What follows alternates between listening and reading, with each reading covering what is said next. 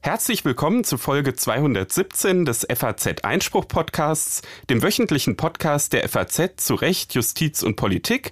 Heute ist der 13. Juli 2022. Mein Name ist Stefan Klenner und mir gegenüber hier in Frankfurt sitzt Patrick Barners. Hallo, Herr Barners. Hallo, Herr Klenner. Herr Bahners ist den Hörern des FAZ Einspruch Podcasts bereits gut bekannt. Er wurde schon häufig zu verschiedenen Themen interviewt, aber er hat heute seine Premiere hier als Gastgeber.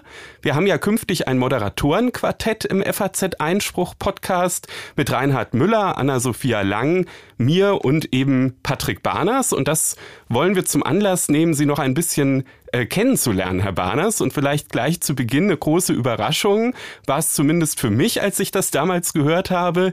Sie sind gar kein Jurist, sondern Historiker, interessieren sich aber trotzdem sehr für Jura. Wie ist es dazu gekommen?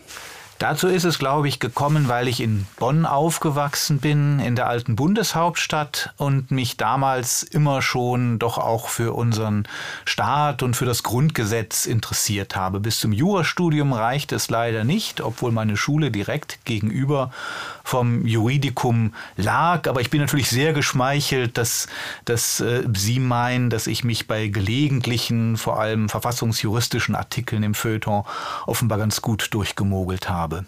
Das ist auf jeden Fall der Fall. Ich glaube nicht, dass man davon Durchmogeln äh, reden kann, Herr Barners. Ähm, ja, Sie behandeln häufig solche Themen im Feuilleton und schreiben da auch häufig über die Rechtsprechung des Supreme Court. Wie kam es, dass Sie sich ausgerechnet für das oberste amerikanische Gericht so stark interessieren? Ja, das ist im Grunde ein reiner Zufall gewesen, dass bei meiner ersten Dienstreise in die USA, in New York, als ich am Flughafen ausstieg, äh, hatte ich irgendwie alle meine Bücher schon ausgelesen, die ich auf dem Flug dabei hatte. Und in der Buchhandlung am Flughafen fiel mir so ein Paperback, so ein buntes Paperback in die Hände eines der Bücher von Bob Woodward, dem berühmten Watergate-Aufklärer. Und dieses Buch mit dem Titel The Brethren ähm, behandelt eben die, den Supreme Court in der Ära in den 70er Jahren, bevor es die erste Richterin gab und eben die Richter damals eben noch als Brüder bezeichnet wurden. Und das ist so ein Klassiker des investigativen Journalismus, wo auch viele Geheimnisse ausgeplaudert werden. Und das hat mich eigentlich reingezogen und sozusagen nie losgelassen. Mit Geheimnissen beschäftigen wir uns heute nur bedingt, aber mit dem Supreme Court durchaus. Wir werden heute sich da ähm, uns auch ihre Expertise zu Nutze machen. Wir reden über das jüngste Urteil des Supreme Courts zum Klimaschutz. Ja, das ist in der allerletzten äh, äh, äh, Verkündung äh, am allerletzten Tag des Geschäftsjahrs mitgeteilt worden. Insofern wirklich das jüngste aller Urteile, die der Supreme Court jetzt gefällt hat. Und da hat er äh, ja eine im Grunde sehr weit vorgreifende Entscheidung ähm, getroffen und hat über die konkreten Fragen, die, die, er, die ihm vorgelegt worden waren, sehr grundsätzlich der äh, amerikanischen Umweltschutzbehörde Grenzen aufgezeigt, was ihre Möglichkeiten angeht, Maßnahmen gegen den Klimawandel zu ergreifen. Das ist aber nicht das einzige Thema, wo durchaus Zündstoff drinsteckt heute. Unmittelbar danach ähm, habe ich zwei Professorinnen zum Streitgespräch eingeladen, und zwar Tiziana Chiusi und Katharina Böhle-Wölki, die völlig unterschiedliche Ansichten haben zum Bachelor für Juristen parallel zum Staatsexamen. Bisher ist das Staatsexamen ja sozusagen die Hauptausbildung der Juristen in Deutschland besteht aus zwei Teilen. Dem ersten Staatsexamen, das man nach dem Studium erwirbt und dem zweiten Staatsexamen nach dem Referendariat. Und immer mehr Universitäten bieten jetzt parallel einen Bachelor an. Und Frau Professor Cusi hatte bereits auf FAZ Einspruch einen Artikel dazu geschrieben, auch bei Staat und Recht in der FAZ, wo sie das Ganze als Loser Bachelor bezeichnet hat. Und ich werde Sie fragen, ob sie diese These immer noch aufrechterhält. Womit beschäftigen wir uns heute noch, Herr Barners? Danach wird es strafrechtlich.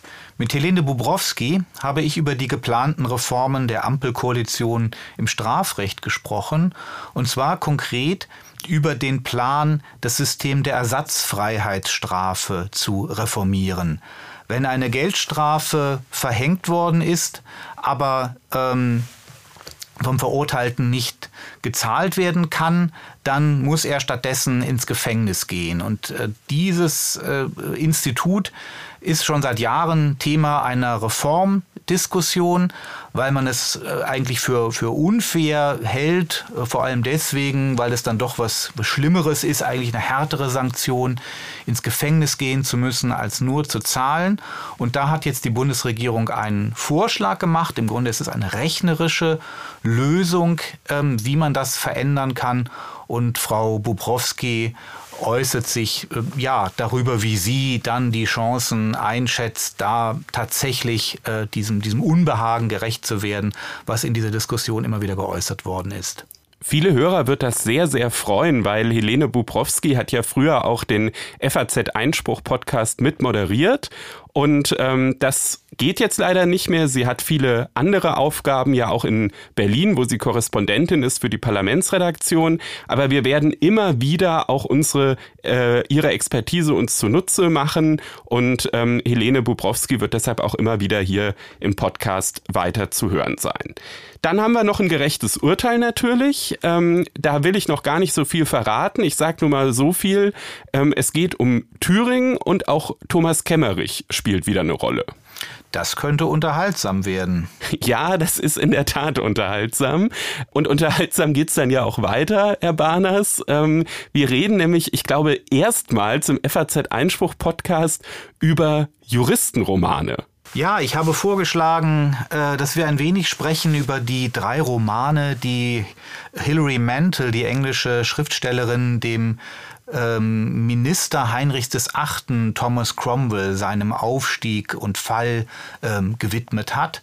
Und eine der eben dann doch sehr stark äh, in die Charakteristik hineinspielenden Eigenschaften dieses äh, Helden ist, dass er Jurist ist, als Jurist seinen Aufstieg gemacht hat, seine äh, Erfolge errungen hat, aber dass sich eben auch die, die Schattenseiten, also ein skrupelloses Vorgehen im Roman eben auch mit diesem Juristischen verbindet. Und interessanterweise stößt man eben darauf, dass gerade dieses zwiespältige, auch die sehr ambivalente Sicht des Rechts in dieser äh, Figur, dass das offenbar etwas ist, was gerade auch Juristen unter den vielen Lesern dieser Romane fasziniert. Wir klingen dann also quasi so ein bisschen aus im Podcast, ganz literarisch.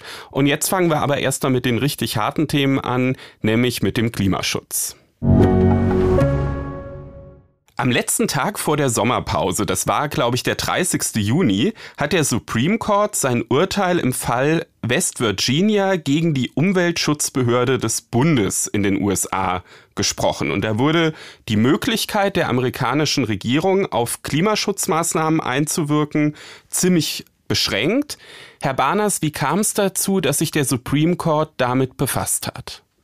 Ja, es ist eigentlich schon eine Überraschung, dass er sich am Ende, er hat ja immer erst am Ende das Wort, überhaupt mit diesem konkreten Fall befasst hat. Es geht, äh, die Sache geht zurück auf ein Regelwerk, das unter der Obama-Regierung von der Environmental Protection Agency, der EPA, erlassen wurde im Jahr 2015, der sogenannte Clean Power Plan, der detaillierte Vorgaben machte für die amerikanische Energieindustrie, was ihre Umrüstung auf erneuerbare Energien angeht. 2016 wurde dieser Plan dann vom Supreme Court bereits gestoppt durch einstweilige Anordnung, weil einzelne Bundesstaaten und einzelne ähm, Energiekonzerne, keineswegs die ganze Energiewirtschaft eben meinten, da habe die Behörde ihre Kompetenzen überschritten. Als dann Donald Trump amerikanischer Präsident wurde, hat die amerikanische Regierung eine Kehrtwende vollzogen und sich tatsächlich diese Auffassung zu eigen gemacht, dass unter Obama die Behörde zu weit gegangen ist und die EPA hat sich dann eben selber korrigiert und sozusagen ein, ein, das Gegenteil von dem verkündet, was sie vorher verkündet hatte. Dagegen wurde dann wiederum geklagt von der anderen Seite in dieser Debatte und es wurde dann gesagt, dass diese Korrektur und die neue Auslegung des entsprechenden Gesetzes, auf dessen Grundlage die Behörde gehandelt hatte, dass das wiederum rechtswidrig sei. Dann gab es wieder einen Präsidentenwechsel in den USA. Die Regierung Biden hat das, was Trump verfügt hatte, wieder rückgängig gemacht. Und jetzt kommt das Überraschungsmoment. Sie hat dann angekündigt, ja, sie macht einen neuen Plan, denn der alte Plan war ja von 2015 und es hat sich da auch in den Tatsachen einiges geändert und der neue Plan ist eben noch nicht verkündet worden. Und jetzt hat ja der Supreme Court eigentlich ähm, den, den Brauch, immer nur das zu entscheiden, was wirklich entscheidungsreif ist. Und hier war dann auch äh, eine recht verbreitete Erwartung. Er würde sagen, na ja, nach allem hin und her haben wir jetzt eigentlich den Iststand dieser Plan, dieses Regelwerk, das ist ja gar nicht in Kraft, sondern es wird gewartet auf ein neues Regelwerk. Das Supreme Court hat aber dann mit einer Mehrheit von sechs zu drei Stimmen gesagt, nein, nein, die Sache ist äh, so wichtig. Wir entscheiden das jetzt schon mal, als ob der Plan eben noch in Kraft wäre und damit äh, dann hat er schon Vorgaben eben gemacht für das, was die beiden Regierungen dann tatsächlich machen kann. Aber das passt doch eigentlich nicht so zu diesem Prinzip richterliche Zurückhaltung, was auch ja vom Präsidenten des Supreme Courts jetzt immer wieder bei anderer Gelegenheit hervorgehoben wurde. Deshalb finde ich, ähm, auch wenn man mal dieses ganze Ping-Pong-Spiel ähm, vorher sich anguckt, ähm, was ja politischer Natur war und wo man auch wissen konnte, das ist politisch sehr umstritten, wäre das doch eigentlich auch ein Feld gewesen, wo eher richterliche Zurückhaltung geboten wäre. Wie, wie passt das zusammen? Ja, diese Kritik wird auch in der ähm, amerikanischen Rechtswissenschaft und interessanterweise jetzt auch nicht nur von der linken oder den liberalen zugeordneten Rechtswissenschaftlern geäußert.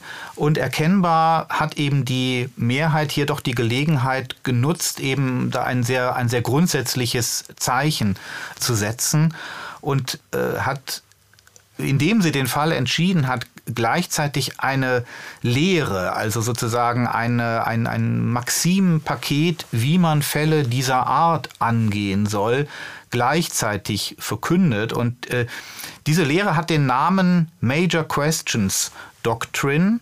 Ähm, da ist also die Vorstellung die, dass wenn äh, besonders gewichtige, besonders folgenreiche Dinge von Behörden zu regeln sind, dass dann eben der Kongress so klar und deutlich wie möglich gesprochen haben muss.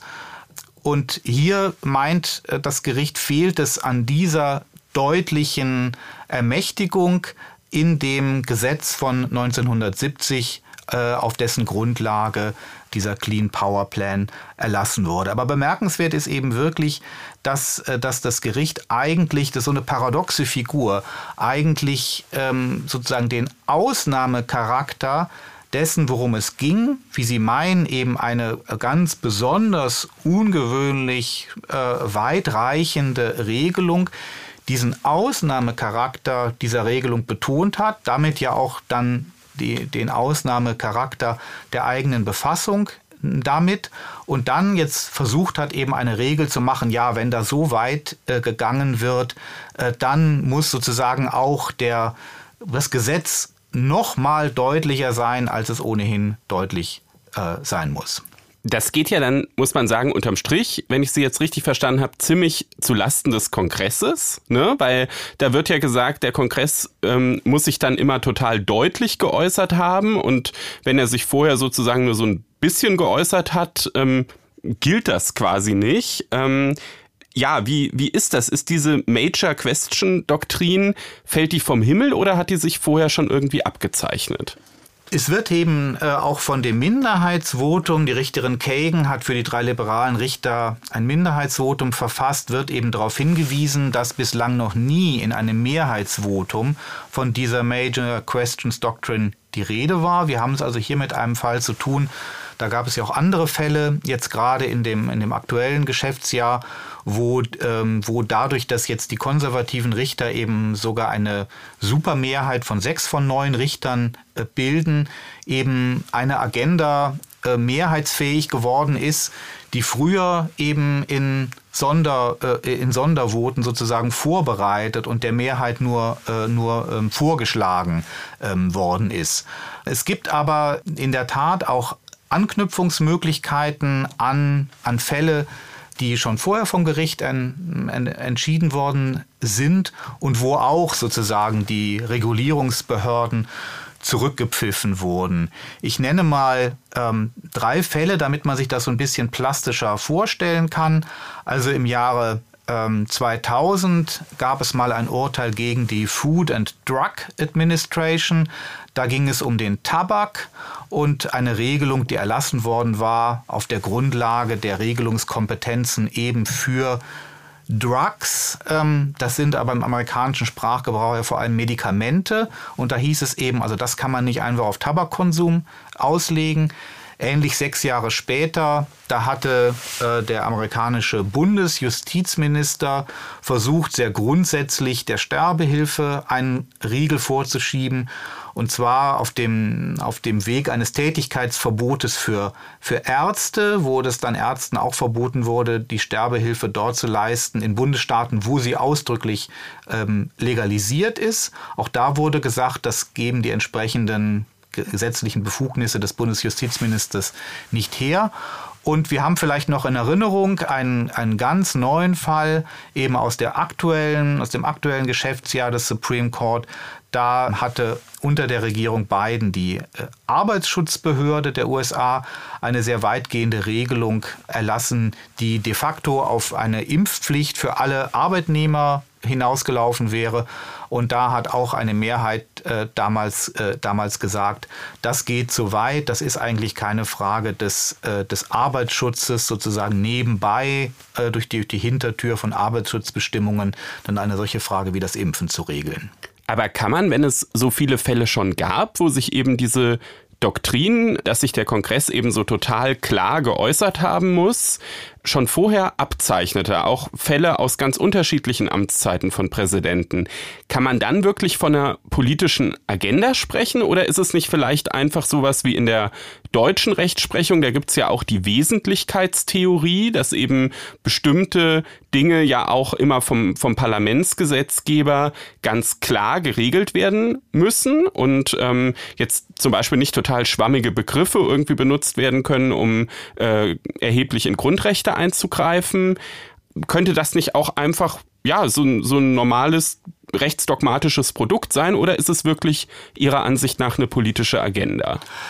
Also die, die, politische Agenda hört man dann im, im Begriffsgebrauch, äh, in der Begriffsverwendung eigentlich schon durch, wenn zum Beispiel der Verwaltungsstaat als solcher, the administrative state, eigentlich wie so eine große Gefahr beschrieben wird, ähm, äh, die, der sich eben überall vorarbeitet und dem dann, äh, dem dann, wo es geht, jetzt etwas karikierend zusammengefasst, ein Riegel, ein Riegel vorgeschoben werden muss.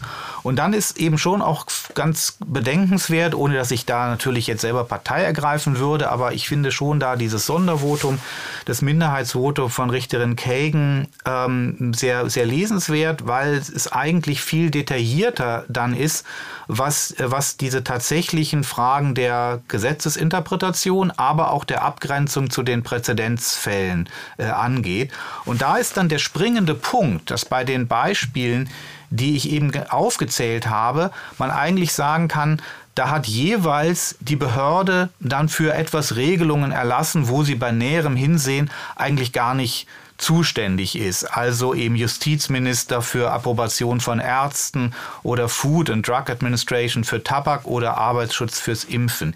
Hier ist es aber so, dass die Environmental Protection Agency ja eindeutig zuständig ist für, äh, für eben die Senkung äh, von des Schadstoffausstoßes. Ähm, und insofern ähm, die Mehrheit deswegen eben ja auch mit diesem Ausnahme diese Ausnahmeidee eben ansetzt, dass sie sagt, es geht eben so ausnahmsweise hier so ganz besonders weit, obwohl sie zugeben müssen, dass es eigentlich sachlich auf dem äh, bei der bei die Zuständigkeit äh, ähm, begründet ist. Da wäre es sicher sehr interessant, auch äh, ihrer Spur nachzugehen, dem, dem Vergleich eben mit der Wesentlichkeitstheorie im deutschen Verfassungsrecht. Da finde ich jetzt hier auf den ersten Blick ganz, ganz interessant, dass eben dieses große ähm, äh, was macht eine Frage zu einer großen Frage, dass es sozusagen rein empirisch ähm, äh, ähm, äh, bewertet wird. Es geht um die großen politischen und ökonomischen Folgen, die eben eine bestimmte ähm, Verordnung hat. Es ist also eigentlich keine verfassungsrechtsimmanente Argumentation. Ähm, es geht also nicht um den Schutz bestimmter Verfassungswerte oder von bestimmten Zuständigkeiten von anderen, von anderen Organen, sondern es ist eigentlich ein Hingucken auf die praktischen Folgen. Und da sagen dann wiederum die überstimmten Richter, naja, wenn man den Administrative State jetzt nicht ganz so kritisch sieht von vornherein, wie ihr das in der Mehrheit tut, dann ist das ja eigentlich normal, dass, äh, dass eben äh, der Staat, wenn er äh, bei der Daseinsvorsorge Regelungen trifft, dass, das, dass das eben doch immer auch gewichtige Eingriffe dann ins wirtschaftliche und soziale Geschehen sind. Im Grunde besteht dann das Urteil, würde ich sagen, auch so ein bisschen aus zwei Ebenen. Ne? Also es gibt einmal halt diese Ebene, was ist überhaupt materiell eine große Frage? Hat sich da der Kongress präzise zu geäußert? Das kann man dann sicherlich ähm, mit der Wesentlichkeitstheorie vergleichen. Aber das andere, worauf Sie ja jetzt auch ähm, zu sprechen gekommen sind, ist halt diese Kompetenzebene. Ist die Behörde überhaupt dafür äh, zuständig? Und da würde ich in der Tat auch einen, einen klaren Unterschied zu den Präzedenzfällen sehen und würde sagen, da hat sich das oberste Gericht äh, ziemlich weit vorgewagt. Wie würden Sie denn sagen, ist die, die Argumentation vergleichbar jetzt zum Beispiel auch mit dem Abtreibungsurteil? Ne? Das fiel ja in einer Woche. Gibt es da Parallelen oder hat das eigentlich gar nichts miteinander zu tun? Ja, auf den ersten Blick gibt es schon ähm, Parallelen. Ich fand auch interessant, dass Sie, dass Sie eben sagten, im Grunde ist das ja so, wenn man, wenn man näher hinguckt, dann wird dem äh, Kongress durch dieses äh, Urteil jetzt, durch das Klimaschutzurteil, die Arbeit erschwert, denn im Zweifel wird er sozusagen zum Nachbessern verurteilt. Dann heißt es, ja, ihr wart da nicht genau genug, ihr wolltet das vielleicht äh, so, so regeln, ähm, aber ihr habt da eben doch nicht genau genug Vorsorge getroffen und deswegen ist dann jetzt die Behörde zu weit gegangen.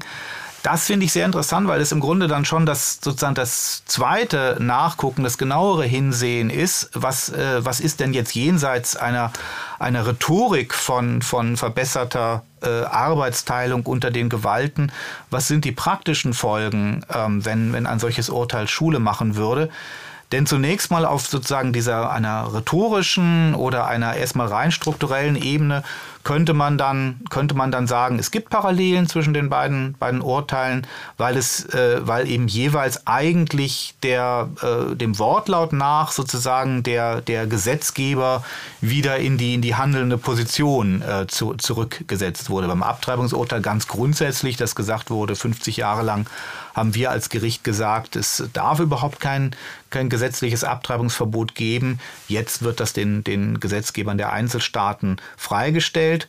Und hier, hier bei, dem, bei der Klimaschutzfrage wird eben pro forma der, der Kongress äh, und der Gesetzgeber ähm, gestärkt ähm, gegenüber, der, gegenüber der Exekutive. Man könnte sogar vielleicht noch einen Schritt weiter gehen und eben auch bei der, bei der Hermeneutik, die, die angewandt wird, noch Ähnlichkeiten sehen. In beiden Fällen wendet sich die Mehrheit sozusagen gegen eine allzu indirekte Hermeneutik, die aus ihrer Sicht in Texte dann etwas hineinliest, was dort gar nicht steht. Eben das Abtreibungsverbot in, äh, in bestimmte allgemeine Garantien, im Grunde Rechtsstaatsgarantien in der Verfassung oder hier eben auf der viel, viel konkreteren äh, Ebene eine Zuständigkeit, eben eine, eine bestimmte, die ganze Energieindustrie betreffende Anordnung dann eben, dann eben zu treffen in ein, in ein Gesetz. Aber da denke ich, würde man dann auch wieder unterscheiden können und sich zum Beispiel eben fragen, naja, äh, ist es nicht beim Verfassungsrecht so, äh, dass, da, äh, dass da eben äh, eine Allgemeinheit, die dann auch zu einer einer ergänzenden und aktualisierenden Hermeneutik äh, äh, führen muss, dass da eine Allgemeinheit eben der, der Normen sowohl sowieso zur Sache dazugehört, sodass man da nicht ganz so einfach dran Anstoß nehmen kann, wie wenn, wie wenn eben der Text eines, äh, eines einfachen äh, Gesetzes dann zu stark mit, mit Zusätzen der Interpretation ja. belastet wird. Ja, Ja, da gibt's auf jeden Fall dann ähm, schon Unterschiede im Detail. Äh, wir werden das im Blick behalten. Ich meine, irgendwann ist auch, auch in Amerika die Sommerpause vorbei und dann wird es ja weitere Urteile geben, die auch ziemlich ähm, umstritten sind. Und wir werden immer wieder solche Urteile auch aus dem Supreme Court hier bei äh, FAZ-Einspruch aufgreifen, um eben auch der Frage nachzugehen, wird da wirklich eine politische Agenda verfolgt oder gibt's eben auch dogmatische Argumente. Vor zwei Wochen hat die Vorsitzende des Deutschen Juristenfakultätentages, Professor Tiziana Cusi, in der FAZ ein leidenschaftliches Plädoyer gegen die Einführung eines juristischen Bachelors parallel zum Staatsexamen veröffentlicht. Der Artikel hat für ziemlich viel Diskussionen gesorgt im Netz, auch bei uns innerhalb der FAZ und auf FAZ Einspruch und die Präsidentin der Bucerius Law School in Hamburg, Katharina Böhle-Wölki, hat eine Gegenrede auf FAZ Einspruch veröffentlicht. Und ich bin sehr froh, jetzt beide Professorinnen hier im FAZ Einspruch Podcast zum Streitgespräch zu haben. Herzlich willkommen, Frau Professor Cusi und herzlich willkommen, Frau Professor Böhle-Wölki. Vielen Dank. Vielen Dank. Frau Cusi, Sie haben in Ihrem Artikel den Jura-Bachelor als Jodeldiplom und als Loser-Bachelor bezeichnet. Würden Sie das heute immer noch so formulieren? Also äh, angesichts äh, des, der Missverständnis, das das Ganze provoziert hat, sicher nicht, weil äh, diese Bezeichnung Loser Bachelor, das hat in keiner Weise weder Personen natürlich gemeint, noch die existierende Bachelor. Das war äh, im Rahmen einer Erörterung, der eben vielleicht zu pointiert dann rausgerutscht ist, sagen wir so. Und zwar war nur gemeint, dass es besteht die Gefahr, wenn tatsächlich äh, ein solcher Bachelor von ähm, Studenten und Studentinnen erworben wird, äh, weil sie Staatsexamen nicht geschafft haben, dass eben ein einen Abschluss ist, das in Wirklichkeit nicht äh, tatsächlich dann zu benutzen, zu spenden sozusagen ist auf den Arbeitsmarkt. Und das war nur gemeint. Was stört Sie an einem Bachelor, der parallel zum Staatsexamen erworben werden kann, Frau Cusi? sagen wir so, macht mir Sorge, bereitet mir Sorge, weil es wird in der Öffentlichkeit, vor allem bei den äh, Studierenden, den Eindruck erweckt, dass somit einen äh, wirklich berufsqualifizierender Abschluss erworben wird was eben dann tatsächlich mindestens was die klassische juristische Berufen und wie ich meine in allgemein äh, Berufe, die mit Jura zu tun haben, nicht wirklich der Fall ist. Und man kann natürlich sagen, es gibt schon in ein paar Universitäten äh, integrierten Bachelor. Aber es ist natürlich eine andere Situation, wenn eben in einem und zwei oder drei Fakultäten aus immer äh, besondere Standpunkt sozusagen heraus äh, ein solcher äh, Bachelor existiert oder wenn eben dann flächendeckend als äh, normale äh, erste in Anführungszeichen ähm, Abschluss der juristischen Ausbildung sich etabliert. Weil dann, und das ist eben wirklich eine Sorge, die ich habe, nach einer gewissen Zeit wird eben eine Art wie kann ich das äh, bezeichnen, eine Art äh, ähm, juristische Prekariat äh, sich entwickelt, der wahrscheinlich eben beim Legal Tech Firmen äh, arbeitet, äh, die eben eigentlich Inkasso-Firmen sind und die äh, entsprechend eben auch weniger bezahlt sind. Ähm, und, äh, und, man hat eben den Eindruck als Inhaber ein solcher Bachelor, man ist jetzt Jurist oder eben fast Jurist und das ist eben nicht äh, der Fall. Und ich habe Angst, dass damit äh, vielleicht äh, Studierende, die eben äh, weiter zum äh, Examen arbeiten würden, dann erstmal sagen, gut, ich habe jetzt einen Abschluss und erstmal unterbreche ich oder mache ich nicht Examen. Und dann merken sie, dass doch ein Holzweg war das und, und es ist vielleicht je nachdem zu spät und wieder äh, zurückzukommen. Und deswegen habe ich gesagt, ich befürchte, dass eine flächendeckende Einführung des Bachelor eben nicht punktuell in bestimmte Situationen mit zum Beispiel Spezialisierungen, mit ähm, Wirtschaft oder sonstige äh, Sachen, sondern eben ein flächendeckende, ersten reguläre, integrierte Bachelor, äh, der Einstieg in den Ausstieg aus den Staatsexamen. Frau Professor Böhle-Wölki, Teilen Sie diese Auffassung? Gehen Sie auch davon aus, wenn wir einen flächendeckenden Jura-Bachelor anbieten, dass wir dann ein juristisches Prekariat bekommen? Nein, dies ist ein Streitgespräch und Sie können wissen, dass ich äh, anderer Meinung bin. Ich denke, dass der Bachelor ein sehr wertvoller juristischer Abschluss ist auf dem Weg zum Staatsexamen. Äh, wenn gesagt wird, dass äh, die Studierenden nicht richtig informiert sind und denken, sie würden mit einem Bachelor of Laws einen äh, juristischen Beruf äh, ausüben können, dann ist es eine Sache der Information gleich am Anfang des Studiums und jeder weiß ganz, ganz schnell, dass äh, ein Volljurist, eine Volljuristin eben nur nach dem ersten und dem zweiten äh, Staatsexamen äh, die Qualifikation zum Richterberuf äh, oder Richterinnenberuf äh, haben wird.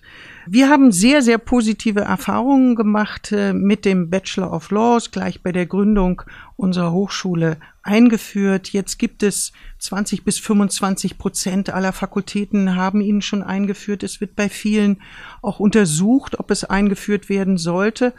Und was der Bachelor eben ermöglicht, ist zunächst einmal, dass man in eine, nach dem Abschluss auch ein in ein anderes Wissenschaftsgebiet einsteigen kann, also einen Master machen kann in der Wirtschaft, äh, Wirtschaftswissenschaften oder Technologie oder äh, in, in der Geschichte oder man kann eben auch in den Beruf direkt einsteigen und zwar in ein Unternehmen oder einen anderen Einstieg wählen. Äh, in jedem Fall die Interdisziplinarität wird dadurch sehr äh, gestärkt und äh, das ist etwas, Frau Cusi Sie sprach auch Legal Technology an. Das ist was, etwas, was der Rechtsmarkt braucht. Sowohl Kenntnis nicht nur ähm, des, des, äh, von der Rechtswissenschaft, sondern auch eine Kenntnis in einem anderen Wissenschaftsgebiet, in einer anderen Disziplin. Schlussendlich großer Vorteil eines Bachelor of Laws ist, dass wir uns da in, international in einer sehr guten Gesellschaft äh, befinden.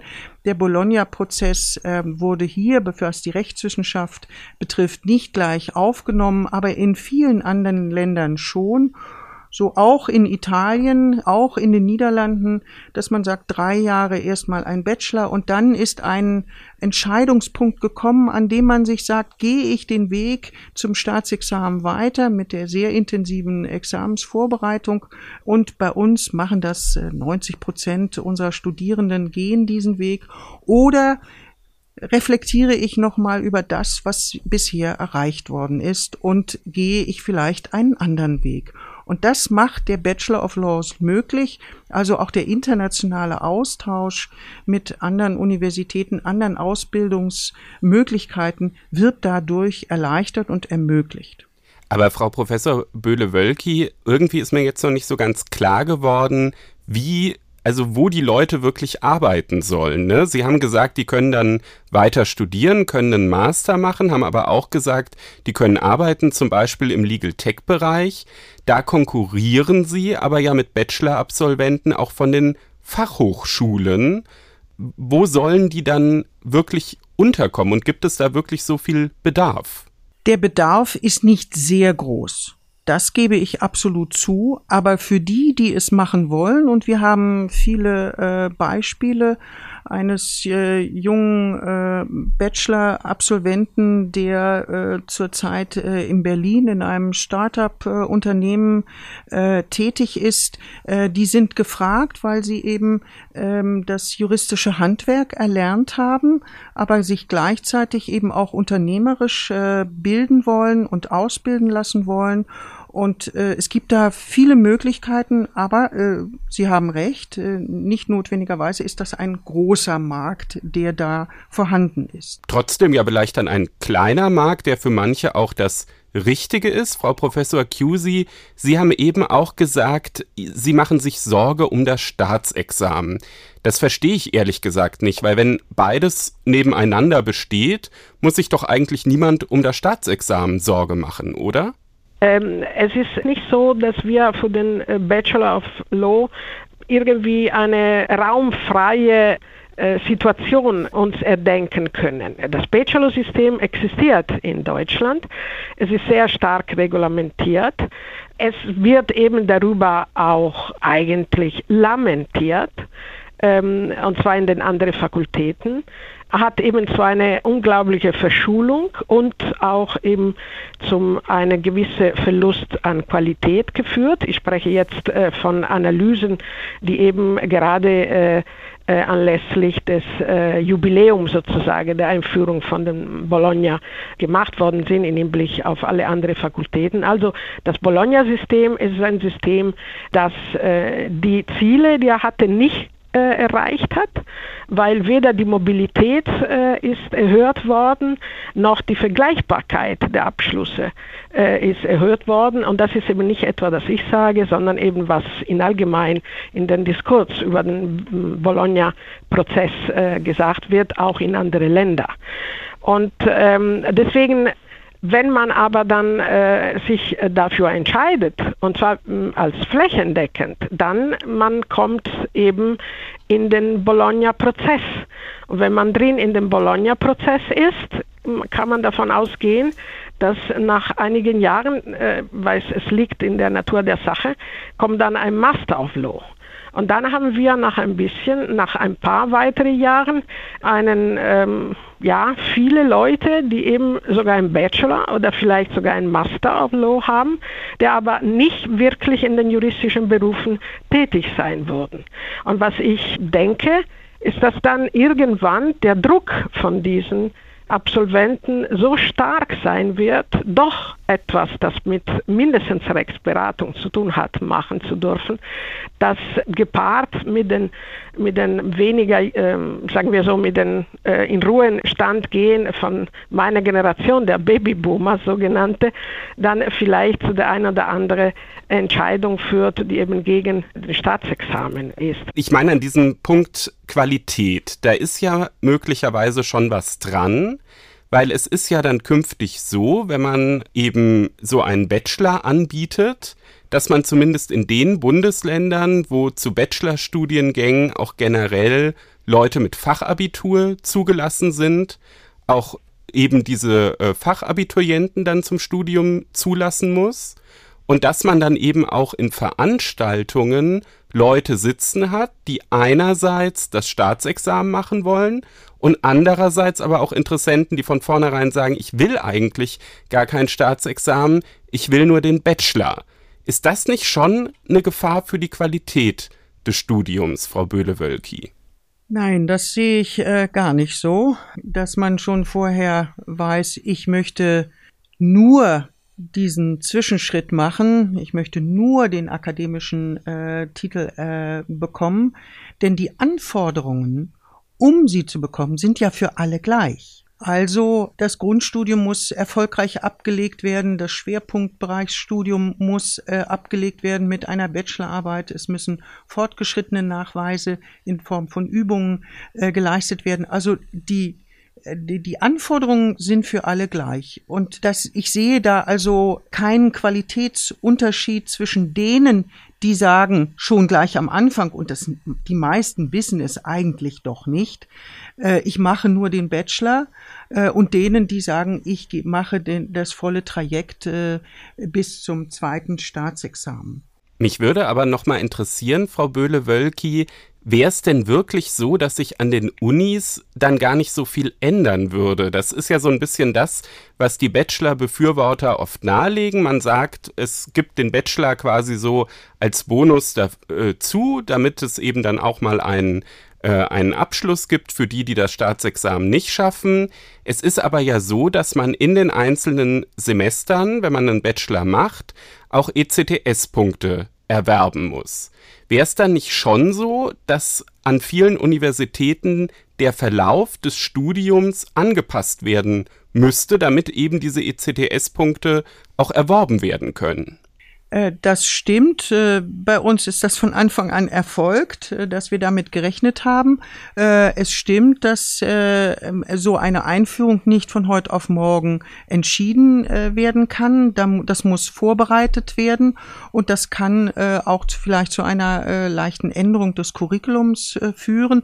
Aber alles ist ja darauf ausgerichtet, welche Anforderungen müssen erfüllt werden, um meldefähig zu sein für das Staatsexamen. Die Justizprüfungsämter geben das do, äh, äh, vor mit ihren Prüfungsgegenständeverordnungen. Also inhaltlich äh, wird sich da, äh, also ändert sich da kaum etwas. Es muss nur organisatorisch muss es umgesetzt werden.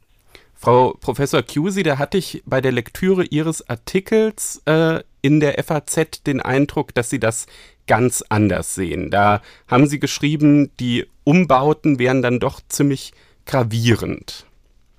Ja, ähm, weil, also erstmal, ich bin äh, mit äh, Kollegin Böhle, ähm, äh, Bölki äh, natürlich einverstanden, wenn sie sagt, äh, die Anforderungen bleiben erstmal äh, die gleiche. Ne? Es ist in der Tat so. Ähm, aber ähm, dass eben einfach nebenbei ähm, man das Ganze anpassen kann, äh, da habe ich meine Zweifel, äh, ehrlich gesagt, weil eben wenn ein, ein Bachelor äh, hat, dann hat man eben auch Bologna und ich kann eben nur äh, verweisen auf die Erfahrung von den anderen Fakultäten. Ne? Und, äh, und die sind Erfahrungen, die im Sinne von einer Verschulung gehen, im Sinne von einer Bürokratisierung gehen, im Sinne von ECTS-Punkte, die dann nach einem bestimmten sogenannten Workload oder sowas, äh, wie es heißt, äh, gegeben werden. Also das ist äh, Modularisierung, äh, Handbücher und so weiter und so fort. Und äh, ich frage mich, ähm, also deswegen, ich bin nicht der Meinung, dass so äh, einfach äh, gehen wird. Ähm, bei der Bucerius ist natürlich eine andere, ein bisschen eine andere Geschichte äh, von Anfang an. Äh, man hat dieses System ähm, eingeführt, man ist sozusagen von äh, ähm, ja, äh, wie eben der, der Name sagt, man hat eine gewisse äh, Orientierung an das angloamerikanische System, deswegen alles passt eben äh, dazu. Ähm, es ist eben auch eine Hochschule, die ähm, eine hohe Qualität garantiert, auch natürlich aufgrund eines sehr strengen Auswahlsystem äh, der Studierenden.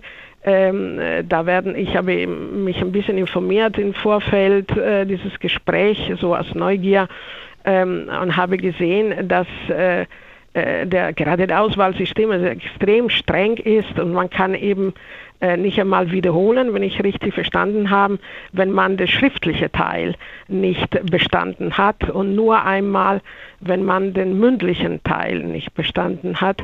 Ähm, die Betreuungsrelation, und damit komme ich eigentlich zu meinem Hauptargument, die Betreuungsrelation an der Bucelius ist ideal. Ne? Also ich glaube, es sind 28 hm, oder äh, 35 äh, Studenten pro äh, Professor oder Professorin ähm, das ist natürlich eine ganz andere Situation in der anderen ähm, äh, Fakultäten. Wenn etwas gibt, das der äh, Fakultätentag seit Jahrzehnten eigentlich äh, äh sagt, äh, ist das ist Betreuungsrelation und das ist auch zugegeben vom Wissenschaftsrat, also das ist jetzt nicht äh, ein Lamento der Juristen sozusagen. Äh, die Betreuungsrelation in juristischen Fakultäten ist miserabel. Mich würde aber schon ein Punkt noch interessieren, Frau Professor Cusi. Ähm, was ja schon viele Jurastudenten stört, ist dieses Alles- oder Nichts-Prinzip. Es kommt im Jurastudium sehr stark darauf an, ob man am Ende eben äh, in, der, ähm, in der Examenswoche performt oder ob man nicht performt. Und ähm, das ist ja beim Bachelor anders. Beim Bachelor zählt von Anfang an die Leistung. Ist nicht der Bachelor vielleicht auch gerade für Juristen das gerechtere System? ich kenne dieses andere System, in dem eben sozusagen scheibweise ähm, äh, die Sachen gelernt werden. Und äh, der erste Effekt von diesem scheibweise Lernen ist, dass eben äh, relativ schnell ähm, einiges vergessen wird bei der nächsten Prüfung. Und äh, vor allem ist es so, dass am Ende des universitären Studiums äh, man weiß vieles vereinzelt, aber eben vielleicht hat man noch nicht äh, tatsächlich äh, die ganze Rechtsordnung als Gesamtheit und als Einheit begriffen. Und da der äh, Beweis dafür äh, ist in der Tatsache, dass eben in alle anderen europäischen Länder, wo eben diesen scheibweise System, äh, also man, man macht immer eine Prüfung bei einem Fach, ähm, dann eben nicht direkt qualifiziert zu juristischen Berufen, sondern in alle anderen Systeme. Man muss erstmal, ich wiederhole, ein Praktikum machen, das ungefähr unserem Referendariat äh, ähm, äh, entspricht, und dann eine entsprechende Examen, in dem eben das Ganze abgefragt wird, also das ganze System abgefragt wird. Das heißt, auch die Systeme, die eben äh, das Studium ähm, vereinzeln sozusagen, irgendwann um eine Qualifikation zur äh, Ausübung von juristischen Berufen äh, äh zu äh, leisten, verlangen, dass eben das ganze System einmal als Einheit erfassen wird. Und ich finde eben gerade aufgrund meiner Erfahrung, äh, dass die äh, das deutsche System, in dem eben das eben schon mit den ersten Staatsexamen oder erste Staatsprüfung gemacht wird, eben ein, ein System ist, das diese Kenntnis der Einheit der Rechtsordnung für alle Juristen und Juristinnen gewährleistet, und zwar von Anfang an. Einfach eine absolute Qualitätssicherung. Und die, äh, die, die, die, der Ansehen das äh, deutschen Juristen und Juristinnen in Europa, aber auch in den USA äh, genießen, ist ein Beweis, dass dieses System eigentlich äh, gut äh, funktioniert ne? und äh, meiner Meinung nach auch weiter verteidigen werden musste. Frau Professor Böhle-Wölki, ja, ich würde jetzt noch gerne zu einer Frage zu Frau Professor ja, äh, Böhle-Wölki ja, kommen. Natürlich, Entschuldigung. Ähm, ja. Und zwar, Frau Professor äh, Böhle-Wölki, ähm, teilen Sie zum einen diese Auffassung, dass dieses scheibchenweise Lernen ein Problem ist, wäre meine erste Frage. Und die zweite Frage, und vielleicht führt das auch schon ein bisschen so in Richtung Schluss unseres Gesprächs, ähm, ist vielleicht auch dieses Thema scheibchenweises Lernen ein Punkt, wo man ansetzen könnte bei Reformen des Jurastudiums, ohne dass man diese gleich überall einen Bachelor einführt? Ja, ich äh, habe, bevor ich an die Bucerius Law School gekommen bin, auch äh, 20 Jahre in den Niederlanden unterrichtet und kenne das niederländische System sehr gut. Und dort habe ich mich als deutsche Juristin ähm, regelmäßig auch geärgert über das Abschichten.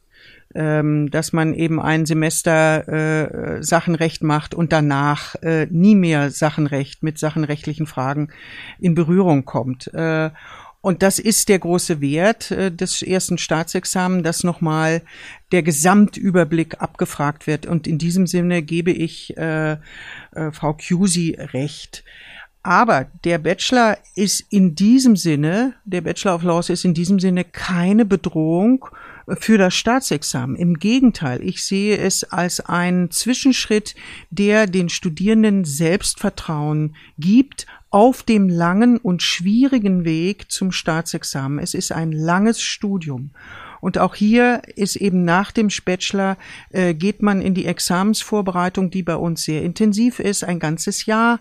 Äh, und viele ähm, nehmen dann nochmal zusätzlich vielleicht ein halbes bis dreiviertel Jahr nochmal individuelle äh, äh, Examensvorbereitung, bis sie sich äh, zum ersten Staatsexamen melden. Und dann ist eben doch eine ganz lange Zeit äh, vergangen. Ähm, das Studium dauert sehr lange und äh, da ist, da müsste auch vielleicht etwas äh, getan werden, dass das äh, nicht notwendig ist.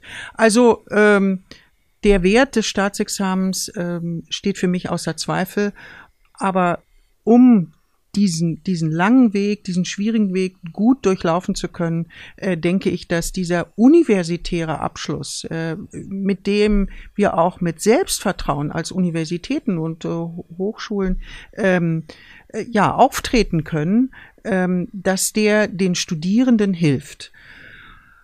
Jetzt zur Reform des Jurastudiums, das ist ein ganz großes Fass, äh, dass Sie da aufmachen. Was könnte dazu beitragen? Ähm, äh, da gibt es äh, viele, viele Diskussionen und äh, gerade in der letzten Zeit waren eben Diskussionen über Angleichung der Prüfungsgegenstände, Verordnungen, Angleichung der, äh, der Rolle des Schwerpunktbereichs äh, für die Gesamtnote, ja und nein. Also ähm, da ähm, ja punktmäßig etwas herauszugreifen, ist, ist äh, sehr, sehr schwierig. Ich denke, dass wir uns auch Gedanken machen sollten, ob nicht ähm, entweder eine Law Clinic äh, verstärkt in den juristischen äh, Ausbildung eingebaut werden sollte oder auch die Erfahrung mit den Mood Courts, äh, dass man äh, so einen verpflichtenden Teil der den Studierenden sehr viel Spaß macht und ihnen die Gelegenheit gibt, das Erlernte, das theoretisch Erlernte auch mal in die Tat umzusetzen, ob ihnen das nicht äh, bei der äh, bei dem schwierigen Studium hilft und äh, auch die Studierbarkeit erhöht. Frau Professor Cusi, ähm, mit einer Bitte um eine kurze Antwort. Äh, was wäre Ihr Reformvorschlag für das Studium? Wir haben es jetzt von Frau Professor Böhle-Wölki gehört. Ähm, Sie haben jetzt das Studium sehr verteidigt. Sie haben auch das äh, Staatsexamen sehr, sehr vehement äh, verteidigt. Trotzdem haben Sie auch gesagt, es gibt Reformbedarf. Wo liegt der aus Ihrer Sicht? Also erstens ähm, ähm, ganz kurz in Stichworte gesagt eben. Erstens äh, finde ich auch, äh, äh dass äh, eine gewisse ähm, Rückmeldung über den Stand der eigenen Leistungen äh, in dem Studium gut ist. Ähm, äh, dass deswegen einem völlig äh, freien Studium, wie eigentlich schon zu meiner Zeit, noch zu meiner Zeit war, äh, wo man hat eben die großen Übungen, die kleinen Übungen und ein paar äh, Scheine äh, gehabt und sonst nicht. Es ist nicht mehr zeitgemäß. Also äh, eine regelmäßige äh, Überprüfung den, und den Studenten äh, die Idee zu geben, wo sie sind, es ist gut. Aber mein Problem, und das ist wirklich etwas, was mir sehr am Herz liegt und deswegen in der letzten Versammlung des Deutschen Juristenfakultätentag vor ein paar Wochen haben wir auch einen entsprechenden Beschluss gefasst, ist die Examenvorbereitung. Ähm, die äh, Studierenden ähm, äh, zunehmend gehen zu oft und so viel zum Examen äh, kommerzielle Repetitor. Und das äh, empfinde ich als schlecht, weil es ist unsozial. Der Repetitor kostet viel und äh, ich äh, wurde äh, und bin auch der Meinung, dass die juristischen Fakultäten in der Lage sind, eine kompetitive auch Examenvorbereitung anzubieten. Deswegen dort haben wir auch vor, die schon bestehende großen Anstrengungen der chronisch unterfinanzierte juristische Fakultäten äh, zu äh, verstärken im Sinne der Examenvorbereitung. Und dann denke ich auch, dass vielleicht eben auch die Beteiligung ähm, äh, der Fakultäten, sprich der Professoren und Professorinnen, äh, ähm, in, äh, in der Examen, in der Erstellung von Klausuren zum Beispiel ähm, und in der mündlichen Prüfung vielleicht auch äh, noch äh, verstärkt werden sollte, weil das ist in Interessen der Studierenden. Also wenn äh, ich kenne, wer denjenigen, der mich prüft, habe ich eben auch äh, weniger Angst und weil ich weiß, wie er denkt sozusagen. Und das, glaube ich, ist der richtige Weg und nicht eben äh, einen, einen Bachelor und eben die, die Ängste äh, zu minimieren. Das, das ist meine Auffassung. Also ich will keine, sagen wir so, Abkürzungen, sondern eben das Problem Angst an der Wurzel packen da war mein, war mein Eindruck, dass bei diesem Thema Examensvorbereitung, dass auf jeden Fall Sie beide auf dem Schirm haben. Ich glaube, ja. wir könnten das Gespräch noch sehr, sehr lange fortsetzen. Es war ein intensives Gespräch und es war auch ein Thema, was die Leser und Hörer von FAZ Einspruch sehr, sehr bewegt. Wir bekommen dazu sehr viele Zuschriften. Wir werden es deshalb auch immer wieder aufgreifen. Für heute möchte ich mich bei Ihnen bedanken. Vielen Dank, Frau Professor Cusi und vielen Dank, Frau Professor Böhle-Wölki. Wir danken Ihnen. Ich spreche jetzt mit unserer Kollegin Helene Bubrowski, politische Korrespondentin in Berlin. Sie wird uns berichten über ein Vorhaben der Bundesregierung in der Strafrechtsreform, nämlich das System der sogenannten Ersatzfreiheitsstrafe zu reformieren. Was hat es damit auf sich, liebe Frau Bobrowski? Ja, hallo erstmal, Herr Barners. Ich freue mich auf diese Art und Weise als Gast jetzt mal im Podcast wieder dabei zu sein. Vielen Dank für die Einladung. Ja, es geht heute um die Ersatzfreiheitsstrafe. Ein Vorhaben, das schon sehr lange umstritten ist und das der Bundesjustizminister Marco Buschmann von der FDP nun angehen will.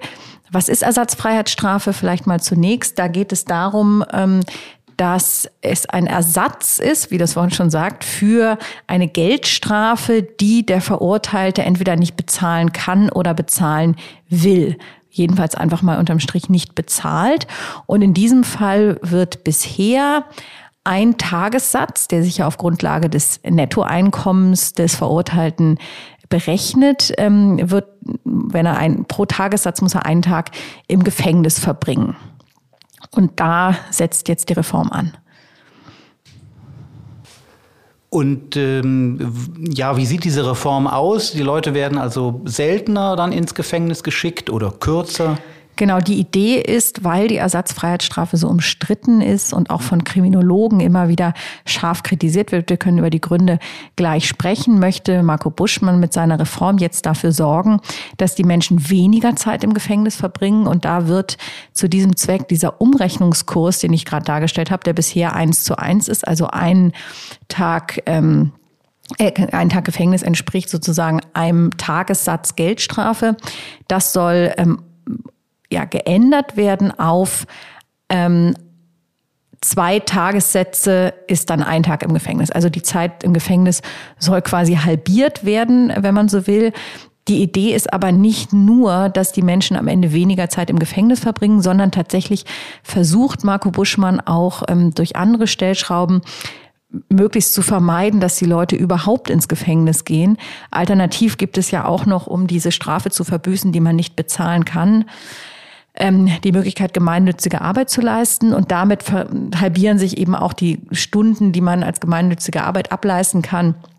Außerdem sollen so aufsuchende äh, Sozialarbeitsangebote gestärkt werden. Es soll erleichtert werden, auch Ratenzahlungen und ähnliche Zahlungsvereinbarungen ähm, zu treffen, um halt wirklich eigentlich diesen Gang ins Gefängnis zu verhindern.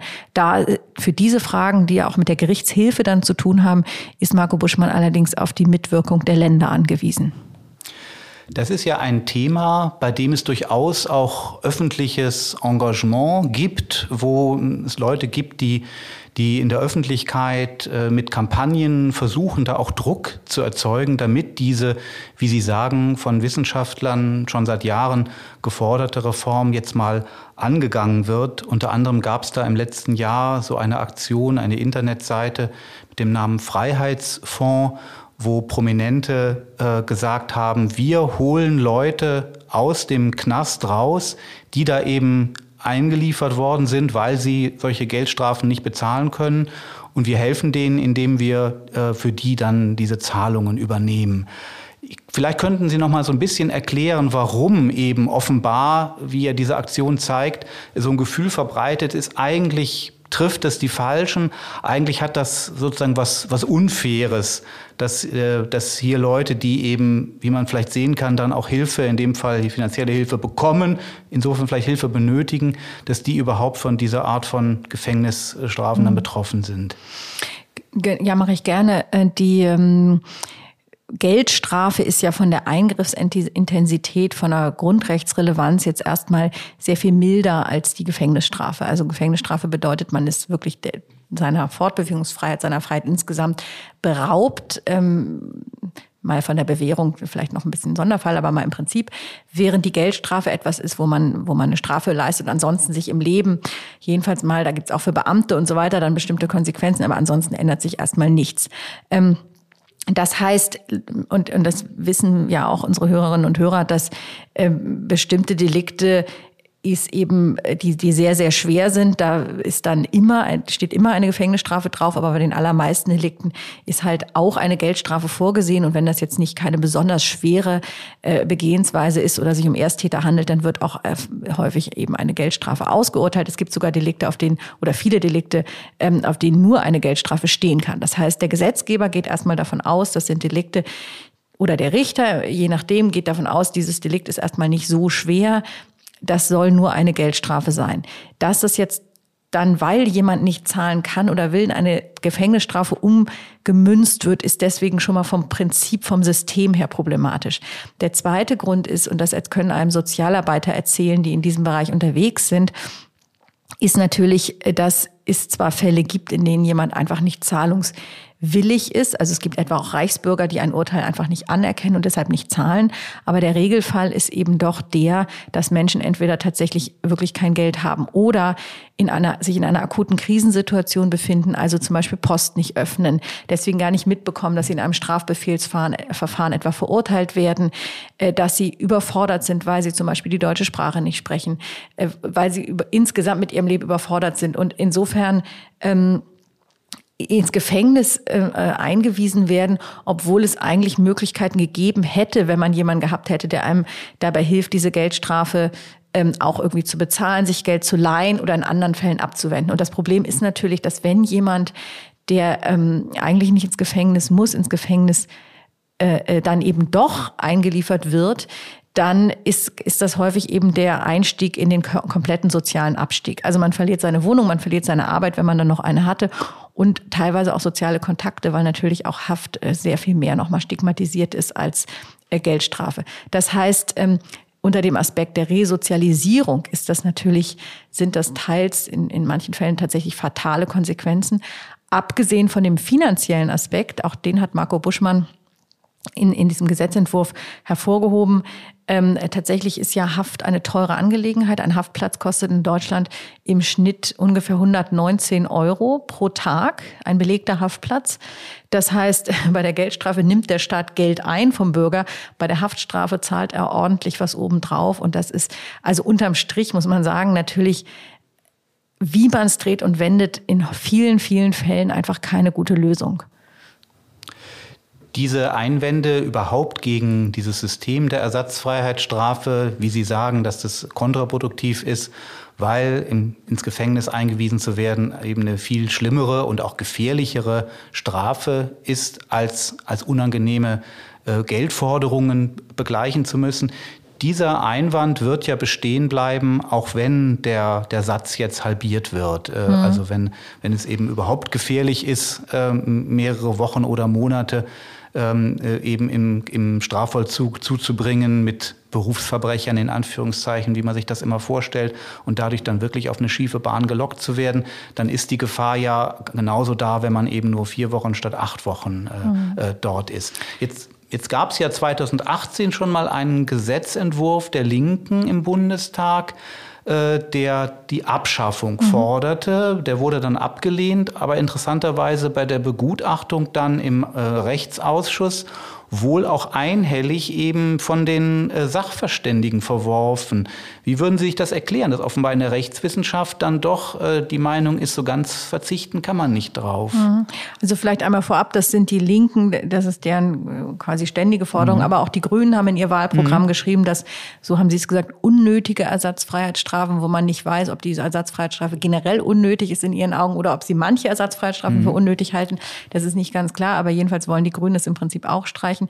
Im Koalitionsvertrag hat die Ampel dann sich erstmal nur vorgenommen, das ganze System ähm, zu prüfen auf ihr und, und zwar unter dem Aspekt der Resozialisierung. Also da schwingt die Kritik natürlich mit diesem Stichwort schon mit. Ähm, was spricht dagegen, die Ersatzfreiheitsstrafe, wie es ja viele fordern, komplett abzuschaffen? Ähm, dagegen spricht, dass also die Ersatzfreiheitsstrafe wird auch genannt das Rückgrat der Geldstrafe. Ja, also sie ist quasi die die, die, die Rückfallposition sozusagen, die der Staat hat, um seinen ähm, Strafanspruch durchzusetzen, dass man halt sagt, wenn jemand nicht zahlt, muss er ins Gefängnis. Das verleiht natürlich dieser Geldforderung auch den Nachdruck, dass eben, und das ist übrigens auch in sehr vielen Fällen, in ungefähr 50 Prozent der Fälle sogar so, dass Leute in dem, an dem Tag, an dem sie tatsächlich ins Gefängnis müssen, auf wundersame Weise, mhm. sage ich jetzt mal, also auf welche Weise auch immer, doch noch das Geld zusammenbringen. Sind. Ja, oder, oder sie sind einige Tage im Gefängnis und dann kommt ein mhm. Verwandter oder so und holt sie raus oder leiht ihnen das Geld oder so. Also es ist tatsächlich so, dass, dass viele Fälle dann von diesen eigentlich ungefähr sechs Prozent sind es, ähm, etwa gut 30.000 Fälle pro Jahr von Leuten, die ähm, äh, eine Ersatzfreiheitsstrafe verbüßen müssen, sind ungefähr die Hälfte, kommen jedenfalls früher raus.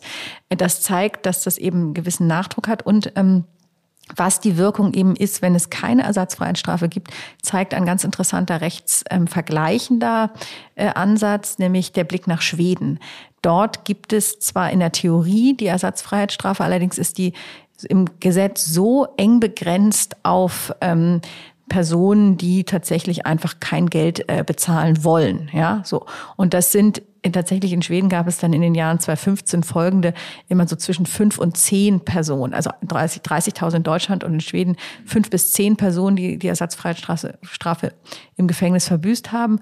Und das führte aber dazu, dass 40 Prozent der Geldstrafen einfach ins Leere liefen. Das heißt, dass die Straftaten am Ende ähm, eben auch nicht, also überhaupt keine Sanktionen nach sich zogen. Sprich, da ist natürlich auch dieses ja, Legalitätsprinzip, das wir haben, ja, dass im Prinzip Straftaten zu einer Sanktion führen müssen, die auch umgesetzt wird. Das läuft ins Leere und führt natürlich dann auch zu, gerade bei Opferseite, zu einer hohen äh, Frustration, geringer Akzeptanz. Und deswegen haben die Schweden auch äh, das ganze System jetzt kürzlich ähm, da umgesteuert und wollen jetzt auch wieder die Ersatzfreiheitsstrafe einem breit, also deutlich verbreitern, die Möglichkeiten, die zu verhängen, weil sie, glaube ich, gesehen haben, dass das nicht der Weisheit letzter Schluss ist. Und also ich würde unterm Strich sagen, es ist kein gutes Modell, aber es ist immer noch besser als ähm, einfach gar nichts zu machen. Weil ich glaube, diese Handlungsunfähigkeit eines Staates dabei zuzusehen, wie Menschen Geldforderungen nicht bezahlen und dann nichts zu tun, also man muss jeden, also wenn man das vertritt, dann muss man sich dieser Konsequenz, dass 40 Prozent der Straftaten ungesühnt bleiben, dann äh, ähm, sozusagen nochmal verdeutlichen und, und dann auch dazu stehen. Und ich glaube, das wollen die wenigsten. Mhm.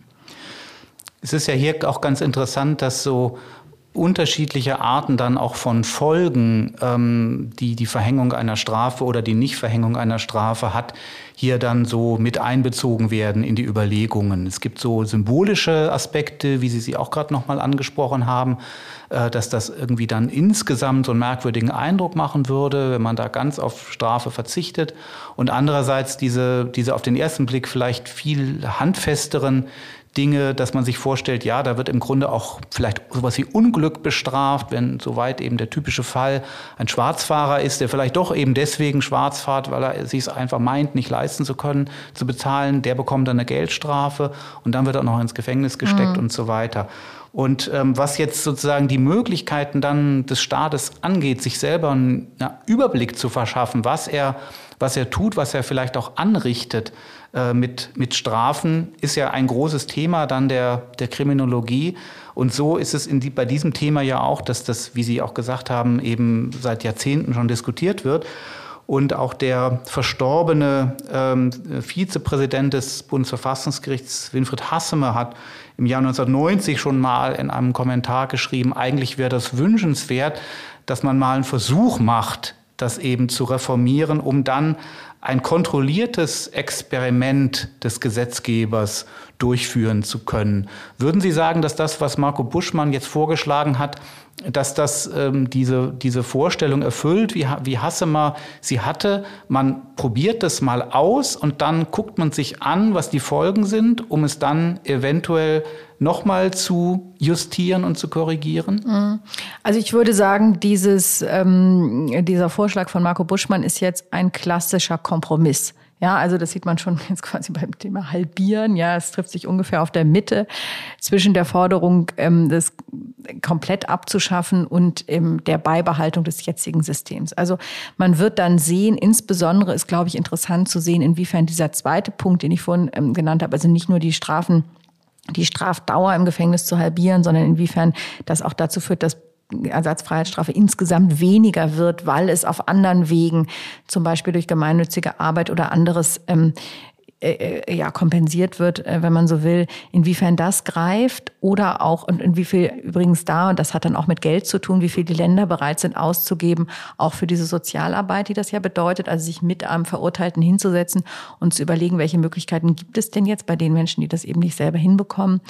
Ähm, also da, da, laufen einige Modellprojekte, mit denen es gute Erfahrungen gibt, aber das ist am Ende auch eine Frage tatsächlich des Geldes, was man möglicherweise, wenn man das so sagen möchte, wieder reinspielt, weil dann eben äh, das Geld, die Strafe bezahlt wird, anstatt das Geld fürs Gefängnis auszugeben. Also ich glaube, das wird man ähm, evaluieren nach einer Zeit, ähm, aber ich erstmal muss das Gesetz ja überhaupt durchkommen. Ähm, da wird es auch von der Unionsseite, würde ich mal antizipieren, äh, Kritik geben, aber die Ampel ist da mutmaßlich ähm, einer Meinung, auch wenn die Grünen gerne weitergegangen wären, als ein Kompromiss, ähm, dieses wirklich sehr schwierige Thema ähm, anzugehen. Und ich würde sagen, wir behalten es weiter im Auge.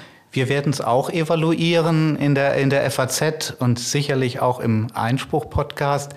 Vielen Dank, Frau also, Bobrowski. Darf ich noch einen Aspekt, ähm, oh ja. den ich äh, interessant fand, weil Sie über die, ähm, das Erschleichen von Leistung, also mhm. das klassische Schwarzfahren gesprochen haben. Das ist ein anderer Punkt, an den äh, die Regierung ja auch ran will, wobei das derzeit noch auf der Ebene eines Prüfungsauftrags ist. Also man will prüfen, ob man das von einer Straftat auf eine Ordnungswidrigkeit herabstuft.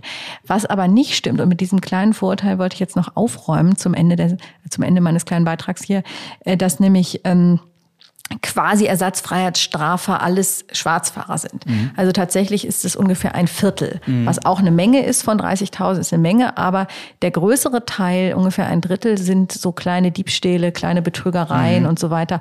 Häufig auch also sogenannte Armutsdelikte, also Leute, die was klauen, weil sie äh, es nicht bezahlen können, ähm, so. Aber es ist kein reines, sage ich mal, Schwarzfahrproblematik. Das heißt, auch mit der Herunterstufung mit der denkbaren Herunterstufung des Schwarzfahrens zur reinen Ordnungswidrigkeit, über die man diskutieren kann, wäre das Problem der Ersatzfreiheitsstrafe nicht gelöst. Mhm. Ja, vielen Dank für, auch für diesen Hinweis, dass man, dass man bei allem Engagement auch diese Themen nicht, nicht nur rein sozialromantisch sehen genau. darf und Allerspätestens, wenn dann zu diesem Thema ähm, Ordnungswidrigkeit, Herabstufung des Schwarzfahrens ein Vorschlag auf dem Tisch liegt von der Ampelkoalition, allerspätestens äh, werden wir, liebe Frau Bobrowski, Sie dann dazu auch wieder äh, zu Ihrer Einschätzung, um Ihre Einschätzung bitten. Ja, vielen Dank, ich würde mich freuen. Dankeschön.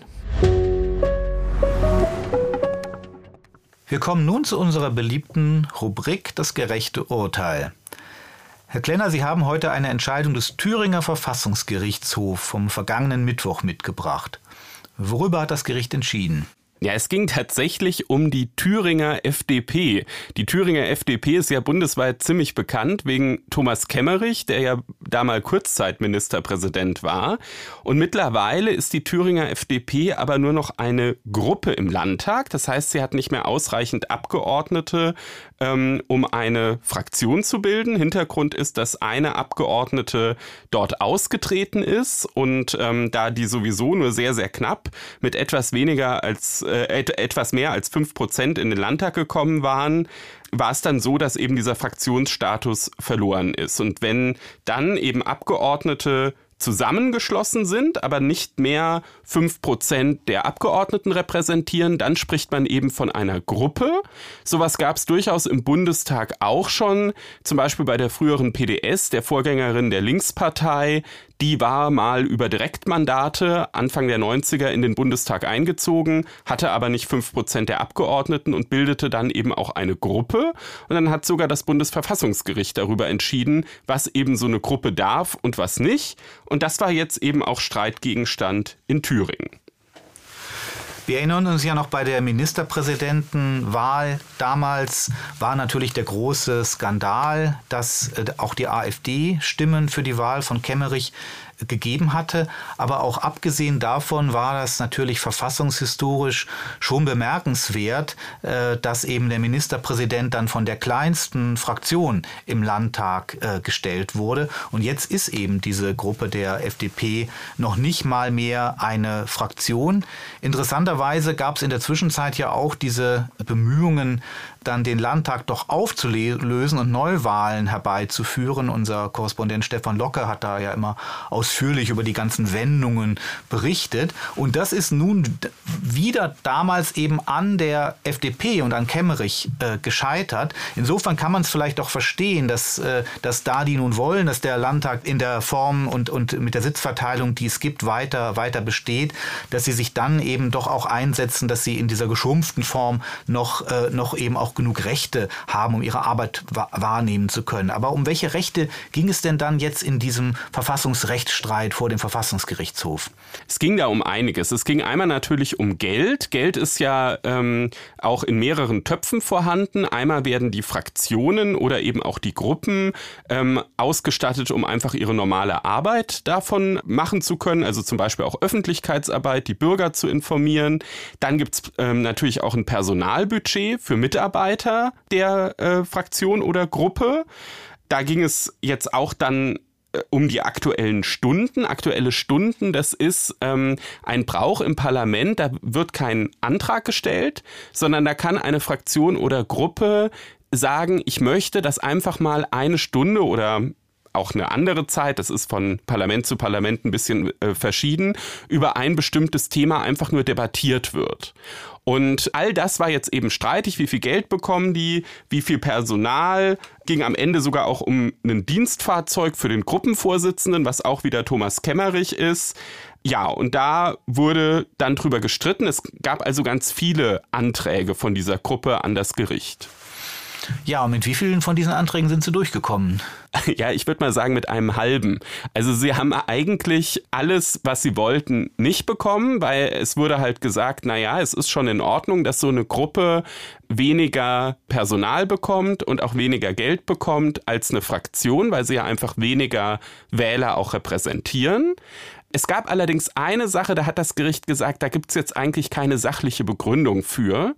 Und zwar wollte die Mehrheit im Landtag, und Sie haben ja völlig zu Recht auch schon beschrieben, wie da die politischen Verhältnisse sind, dass die Stimmung eben auch sehr aufgeheizt ist, dass man sich gegenseitig nicht so viel gönnt.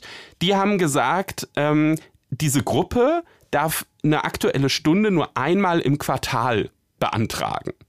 Und da hat das Gericht gesagt, also dafür gibt's eigentlich äh, keinen Grund. Es ist okay, dass ihr sagt, die dürfen, haben so eine Maximalanzahl von vier aktuellen Stunden im Jahr, damit ihr nicht sozusagen mit den ganzen aktuellen Stunden den Parlamentsbetrieb ähm, lahmlegt. Aber zu sagen, ihr dürft das nur alle drei Monate beantragen, dafür gibt es keinen sachlichen Grund und da hat sich die FDP tatsächlich durchgesetzt, in allen anderen Punkten nicht. Worin liegt denn der, der Grund, dann tatsächlich so einen kategorischen Unterschied zwischen der Fraktion und der Gruppe zu machen, mit dem betrüblichen Ergebnis, dass eben, dass eben wirklich dieser kategorische Unterschied mit all seinen Folgen sozusagen ausgelöst wird, wenn in diesem Fall eine einzige Abgeordnete ähm, aus der bisherigen Gruppe, die es ja auch war, war ja eine übersichtliche Gruppe, auch so schon aus, ausgetreten ist. Was, was sind die Gründe, mutmaßlich auch schon mal vom Bundesverfassungsgericht Verfassungsgericht könnte ich mir vorstellen, dass die sich damit auch schon mal befasst haben. Also eben da doch die, die Fraktion sozusagen so stark zu privilegieren. Ja, das ist tatsächlich natürlich eine spannende Frage, weil es irgendwie ja auch ein bisschen komisch wirkt. Macht da jetzt eine Abgeordnete wirklich den krassen Unterschied? Ne? Aber da sagt eben das Bundesverfassungsgericht auch, irgendwo muss man die Grenze ja setzen und es ist in Ordnung, diese Grenze eben dann bei fünf Prozent zu setzen und zu sagen, ab fünf Prozent ist erst eine Fraktion. Insgesamt muss man sagen, dass dieser Rechtsstatus einer Fraktion ähm, rechtshistorisch auf Bundesebene erst nach und nach sich so herausgebildet hat. Wenn man sich die ersten Entscheidungen des Bundesverfassungsgerichts zum Thema Fraktion anguckt, dann haben die die Fraktionsrechte als Spiegelbild von dem Artikel 21, also dem Artikel, der sich mit äh, Parteien im Grundgesetz beschäftigt, abgeleitet. Die haben also quasi die Fraktion wie so ein, so ein Spiegel einer Partei gesehen. Und später in der Rechtsprechung haben sie das nicht mehr gemacht. Und jetzt leiten sie ähm, die Fraktionsbildung aus dem freien Mandat des Abgeordneten ab, dass also der Abgeordnete das Recht hat, sich in einer Gruppe, in dem Fall aber einer Fraktion, zusammenzuschließen, um seine Rechte gemeinsam durchzusetzen. Und er darf es eben auch in einer kleineren Gruppe tun, die dann eben Gruppe heißt. Aber weil die nicht so viele Leute repräsentieren, haben die dann eben weniger Rechte. Also es wird sozusagen sowohl das Gruppenrecht als auch das Fraktionsrecht aus demselben Recht hergeleitet, nämlich dem freien Mandat. Man fragt sich ja vielleicht, warum müssen die das überhaupt machen? Das müssen die deshalb auf Bundesebene machen, weil der Begriff der Fraktion im Grundgesetz ganz am Rande vorkommt, da nicht ausdrückliche Fraktionsrechte statuiert werden. Das ist in der Thüringer Landesverfassung anders, aber die ähm, Thüringer Richter sind insofern da jetzt Karlsruhe gefolgt, dass sie gesagt haben, äh, Gruppenrechte rühren auch nur aus dem freien Mandat her, weil diese ausdrücklichen Fraktionsrechte in der Landesverfassung, die ähm, kann man eben auch dann wirklich nur auf Fraktionen beziehen. Mhm. Ja, das ist interessant, weil man ja dann auch denken könnte, wenn man es aus dem, aus dem freien Mandat äh, herleitet und dann eben der Möglichkeit der Abgeordneten Verbindungen einzugehen, dann wäre ja eigentlich keine Grenze nach unten gesetzt. Dann ist ja prinzipiell eine Verbindung von zwei äh, Abgeordneten genauso schutzwürdig wie eben eine von, von 30 oder von 9 Prozent äh, der Landtagsmitglieder. Klar, man fragt sich so ein bisschen, wo liegt denn jetzt da eigentlich das Problem? Und das Problem liegt halt in der Funktionsfähigkeit des Parlaments. Ne? Wenn man das Parlament total fragmentiert und eben sagt, man gibt den Gruppen auch schon so viel Rechte wie den Fraktionen, dann hat man natürlich insgesamt viel, viel mehr Gruppen, die man berücksichtigen muss, weil die Wahrscheinlichkeit, dass sich eben dann kleinere Gruppierungen bilden, viel, viel ähm, höher ist. Und ähm, dann käme eben irgendwann auch, wenn man es sozusagen ganz extrem ausweitet, der Parlamentsbetrieb zum Erliegen. Und deshalb, ähm, ja, gibt es eben da diesen Unterschied wegen der Funktionsfähigkeit des Parlaments und auch wegen der Geschäftsordnungsautonomie des Parlaments. Man sagt nämlich auch, das Parlament und auch die Mehrheit im Parlament hat schon das Recht, auch bestimmte Regeln festzulegen, ähm, muss dann halt so einen Mindeststandard einhalten, den jetzt ja die FDP auch erstritten hat. Aber grundsätzlich dürfen die schon auch Unterschiede machen zwischen der Größe der Fraktionen. Mhm. Was man ja in Kauf nimmt dann mit dieser in sich sicherlich schlüssigen Rechtsprechung ist ja, dass man Anreize dann schafft, dass eine Fraktion auch deswegen zusammenbleibt, damit sämtliche Mitglieder von diesem Fraktionsstatus profitieren. So war das ja zwischenzeitlich offenbar auch bei dieser Frau, bei dieser Frau Bergner, die zwar auch, äh, die zwar auch so in Richtung äh, Querdenken dann schon so quer geschossen hat, aber wo dann immer noch mehrfach versichert wurde von der Fraktionsführung, nein, nein, sie ist immer noch äh, an Bord und sozusagen in der Fraktion ist sie dann trotz allen inhaltlichen Abweichungen auch noch, äh, auch noch dabei. Aber das ist ja vielleicht dann so ein bisschen die Kehrseite, dieses, sozusagen die Kosten dieses, dieses Versuchs, eine numerische Zersplitterung zu, zu, äh, zu vermeiden. Andererseits äh, wird dann die Fraktion in gewissen Tendenz auch wieder zu einem Zweckbündnis, ähm, was vielleicht auch im, nicht, dass das justiziabel wäre, aber was sozusagen von der Demokratietheorie her gesehen ähm, dann ja dann ja auch äh, die, die, die Wiedererkennbarkeit und de facto vielleicht auch die Handlungsfähigkeit eines Parlaments beeinflussen kann, wenn dann Leute sich zusammenraufen, die eigentlich dann doch nicht so viel äh, gemeinsam haben. Da legen Sie den Finger genau in die Wunde. Also das ist auch nicht nur bei der FDP in Thüringen so. Es war genauso wie Sie sagen, schon in der Sommerpause hatten sich Ute Bergner und ihre FDP-Kollegen eigentlich nichts mehr zu sagen. Also Sommerpause im, im, im letzten Jahr. Trotzdem ist sie da noch offiziell ähm, in der Fraktion geblieben. Und wo Sie das auf Bundesebene ja gerade beobachten können, ist bei der Linkspartei. Ne? Da hat ja die Linkspartei so gerade die Schwelle zum Fraktionsstatus genommen. Und untereinander sind die aber teilweise sehr zerstritten. Und es wurde durchaus immer mal wieder darüber spekuliert, ob nicht auch ein, zwei Abgeordnete rund um Sarah Wagenknecht da vielleicht auch äh, sogar ausscheiden könnten. Aber die raufen sich halt auch immer wieder zusammen, sicherlich auch, um diesen Fraktionsstatus zu erhalten. Was jetzt unser gerechtes Urteil angeht, es schreibt, so habe ich Sie verstanden, eben dann doch eine, eine vielleicht nicht ganz so alte, aber ziemlich gefestigte Rechtsprechung auch des Bundesverfassungsgerichts fort. Was ist denn jetzt an diesem konkreten Urteil dann aber eben doch das Bemerkenswerte, das dann vielleicht auch für Jurastudenten interessant wäre, nachzulesen? Also ich habe es als gerechtes Urteil erstmal deshalb ausgewählt, weil ich schon fand, dass die Richter sehr differenziert vorgegangen sind. Es wäre sicherlich die einfachste Lösung gewesen zu sagen, einfach wir lehnen alle Anträge der FDP ab. Das wurde aber nicht gemacht, sondern es wurde eben sehr genau geprüft, gibt es nicht doch auch einen Punkt, wo die FDP auch ein berechtigtes Anliegen hat und wo die Parlamentsmehrheit eben nicht äh, wirklich argumentieren kann, warum da Rechte der FDP beschnitten werden. Für Jurastudenten würde ich vor allem deshalb es für geeignet halten, weil man an dem Urteil nochmal sehr klar sich machen kann, was ist eigentlich der Unterschied zwischen einer Partei, einer Fraktion und einer parlamentarischen Gruppe. Und das wird in Klausuren im Staatsexamen oft durcheinander geworfen. Das sollte einem auf keinen Fall passieren und deshalb eignet sich das Urteil gut, um sich vorzubereiten. Jetzt kommen wir zu einer kleinen Premiere im FAZ-Einspruch-Podcast. Zumindest vermute ich das. Ich äh, kann mich jedenfalls nicht erinnern, dass wir irgendwann mal über Juristenromane gesprochen haben. Es ist ja auch immer so eine Sache, ob Juristen überhaupt zugeben wollen, dass sie dann auch noch in ihrer Freizeit Romane über Juristen lesen. Da kann ja schnell der Eindruck entstehen, die würden sich mit nichts anderem beschäftigen. Ähm, trotzdem gibt es natürlich Bücher, wo es sich sehr, sehr lohnt, die zu lesen. Und äh, Herr Barners, Sie haben sich mit den Werken der englischen Schriftstellerin Hilary Mantel beschäftigt, genauer gesagt mit einem Aufsatz, den der Rechtswissenschaftler David Kenny über diese Romane geschrieben hat. Ehe wir jetzt aber da auf diesen Aufsatz zu sprechen kommen und warum äh, Kenny so ähm, fasziniert auch von diesen Werken waren, würde mich noch mal interessieren, worum geht's in diesen Büchern von Frau Ma äh, Mentel? Ja, das sind diese äh, drei sehr, sehr dicken Romane, die ab 2009 erschienen ist, der, der dritte Band dann 2020. Ähm, Wolf Hall heißt der erste, Bring Up the Bodies der zweite, The Mirror and the Light der dritte. Der erste wurde noch so sehr zupackend mit Wölfe übersetzt und beim zweiten hat man sich dann im deutschen Verlag auch sozusagen, ist man sich zoologisch treu geblieben, da hieß dann Falken.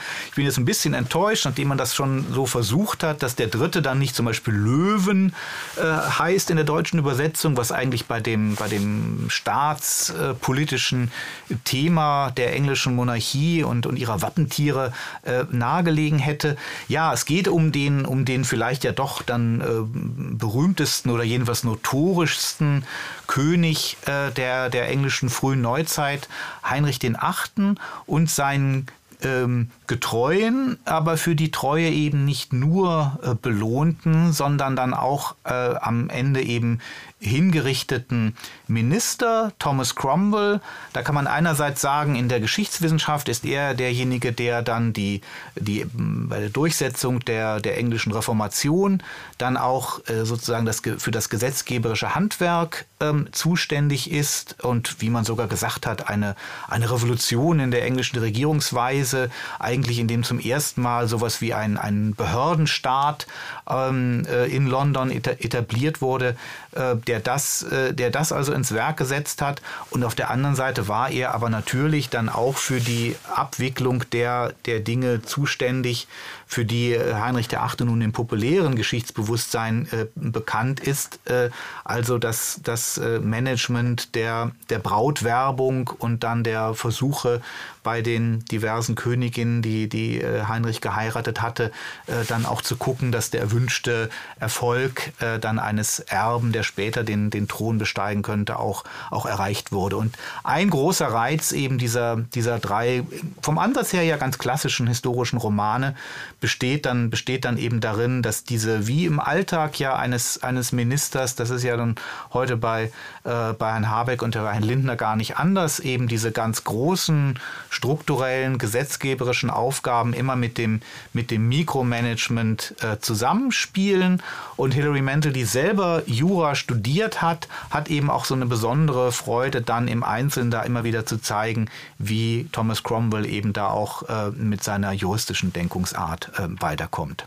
Jetzt könnte man ja sagen, na gut, dann haben sie halt äh, diese Romane gelesen und haben dann einen Artikel fürs Feuilleton geschrieben über diese Romane. Das wäre ja jetzt sozusagen noch ein ziemlich, ja, simpler Gesprächsstoff, würde ich mal sagen. Und dann wären wir jetzt fast schon fertig, weil sie ja jetzt auch schon gut beschrieben haben, worum es in den Romanen geht. Aber das war gar nicht ihr Thema, sondern ihr Hauptthema war eigentlich, dass ein irischer Rechtswissenschaftler, David Kenny, davon so fasziniert war Was hat Sie daran ja so, so inspiriert, dann einen ganzen Zeitungsartikel darüber zu ja, schreiben. Ja, was hat mich meinerseits fasziniert an dieser Faszination? Und das ist, dass der, der Kenny eben gerade die Züge von Cromwell, die im Grunde ähm, unsympathisch und äh, dubios sind, und da gehört dann, was das Recht angeht, vor allem eben doch auch eine große Robustheit dazu, was, äh, was die Möglichkeiten dann auch äh, einer kreativen bis eigentlich eben doch auch verfälschenden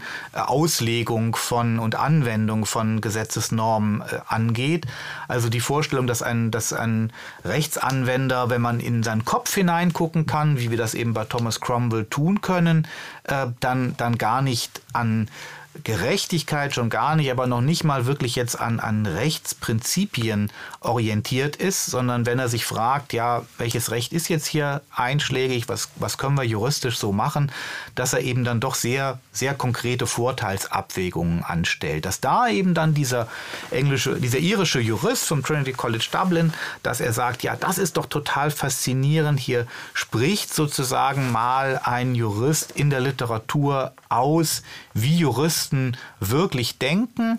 Und er führt dann da eine ziemlich elaborierte Parallele durch, dass er sagt, eigentlich hat dann dieser fiktive Thomas Cromwell, der denkt so wie heute moderne Rechtsphilosophen der amerikanischen pragmatischen Schule, so wie Stanley Fish oder Richard Posner, ein, ein früherer Berufungsrichter auf der Ebene unterhalb vom Supreme Court in, in Chicago, die in der Tat ganz, ganz ähnlich reden, aber wo man dann auch vielleicht äh, sagen würde, wo viele andere Juristen sagen, naja, das ist dann so eine machiavellistisch, ein bisschen zynische Theorie darüber, wie Recht funktioniert, aber ähm, dass man sich das wirklich so zu eigen macht, es geht doch nur immer um Vorteil und Zweck, äh, das ist dann wiederum eigentlich der, der Rechtsprechung und Rechtsfindung nicht so richtig dienlich.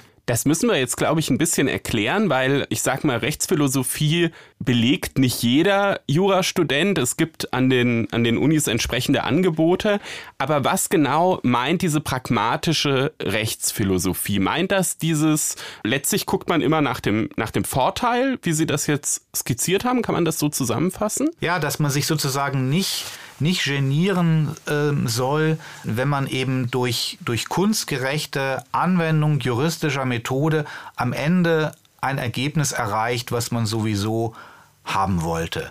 Das, äh, da glauben ja, denke ich, sowohl Nicht-Juristen als eben auch viele Juristen, die dann, die dann eher ein, ein idealistisches Bild der juristischen Tätigkeit haben, die werden ja glauben, ja, so darf es eigentlich nicht sein, dass man dann vorher weiß, was rauskommt und dann guckt man eben, wie es wie es erreichen kann. Und gerade Richard Posner, der ist dann, weil er eben auch diese Doppelrolle gespielt hat, sowohl Richter als auch sehr, sehr produktiver ähm, akademischer, rechtstheoretischer Autor, der ist da eben auch so ein bisschen das Enfant terrible ähm, dann der, der amerikanischen Rechtswissenschaft, äh, der dann eben einfach sagt, ja, machen wir doch den Leuten nichts vor. Eigentlich wissen wir doch, dass es genauso läuft. Und in seinen Augen sozusagen wird eigentlich sozusagen vor, für ein intelligentes Publikum und auch eine intelligente demokratische Bevölkerung von Rechtsunterworfenen wird im Grunde das müsste das Vertrauen steigen in das, in das Rechtssystem, wenn die Richter etwas ehrlicher